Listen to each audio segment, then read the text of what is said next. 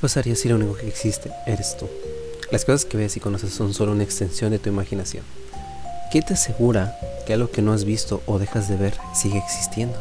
De lo único que vamos a estar seguros es de nuestra propia existencia. Y así comenzamos el capítulo 2, el primer capítulo de esta serie, que había tenido muchas ganas de hacer. Y claro, muchas gracias a ti, personita linda, que me estás escuchando. Y gracias a esto es que estamos aquí el día de hoy, que vamos a hablar de esta teoría que es muy interesante, la cual es el solipsismo. claro, eh, no podemos saber a ciencia cierta si esta es verdad, pero, con, pero como teoría es muy buena, realmente es muy interesante. Pero pues para empezar a hablar del solipsismo, tenemos que saber qué es el solipsismo. El solipsismo en sí es la creencia en que todo lo que existe está en nuestra propia mente, siendo así que las demás personas que nos rodean, que deberían tener conciencia propia, siguen siendo productos de nuestra conciencia o extensión de la misma.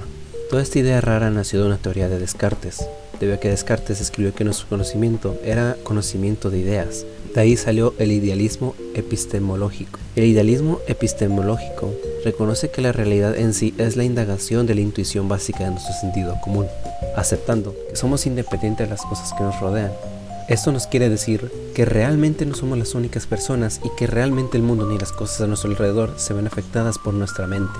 Esta idea se creó contradiciendo al solipsismo, que en esos tiempos era muy aceptado, hasta mucha gente la tomaba como una realidad. Pero la llegada del idealismo dio mucho que pensar sobre el solipsismo e hizo que las personas pudieran volver a plantearse la teoría, dando como resultado que muchos filósofos se dieron cuenta de que esta teoría no tenía bases sólidas. Por ejemplo, eh, si tenemos que pagar impuestos, el que nosotros tengamos que pagar impuestos es producto de nuestra imaginación.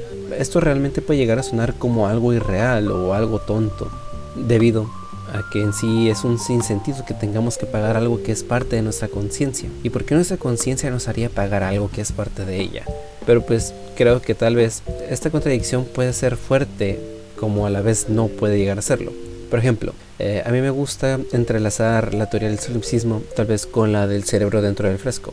La teoría del cerebro dentro del fresco es una teoría que propone que todos los momentos de nuestra vida han sido controlados por un ser superior o una fuerza superior, teniendo como base que los sentimientos son generados mediante reacciones químicas.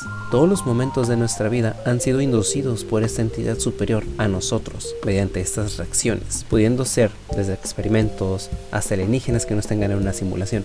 Pero lo que importa es que esto podría llegar a refutar el solipsismo. Imagina que ese es un grito desde tu interior, sabiendo que tú eres la única persona ahí, pero igualmente, aún siendo consciente de tu propia existencia, nunca podrás despertar.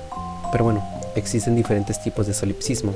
El solipsismo metodológico es la teoría que planteó Descartes en un principio, la realidad construida en base a la comprensión de una persona. El solipsismo metafísico es el que afirma que nada existe fuera de nuestra mente, siendo así que nuestra mente es la totalidad de la realidad. Y siento que nuestra mente es esta misma.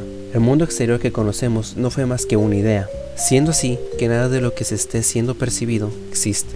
Pero ¿y qué pasa con las demás personas y entidades? Bueno, pues todas las demás entidades en nuestro mundo solo existen, como descripciones útiles de las experiencias y pensamientos que constituyen nuestra mente. El solipsismo lingüístico, este habla desde un punto de vista en el cual mi lenguaje limita mi mundo, siendo así que mi lenguaje y mi mundo coinciden y se entrelazan, convirtiéndose en mi realidad. Pero todos los tipos de solipsismo coinciden en el mismo punto. Todas las cosas que vemos o percibimos son solo nuestra realidad, una de la cual solo nosotros somos conscientes. Aunque los objetos o personas que no se encuentren cerca de nosotros dejen de existir, siguen siendo parte de nuestro mundo, aunque eso sí, nunca estamos solos, nos tenemos a nosotros mismos. Y bueno, eh, muchas gracias por haber llegado hasta acá en el episodio del día de hoy. Es muy interesante. Espero que tú también lo hayas disfrutado al escucharlo. Nos vemos en el siguiente episodio. Gracias y adiós.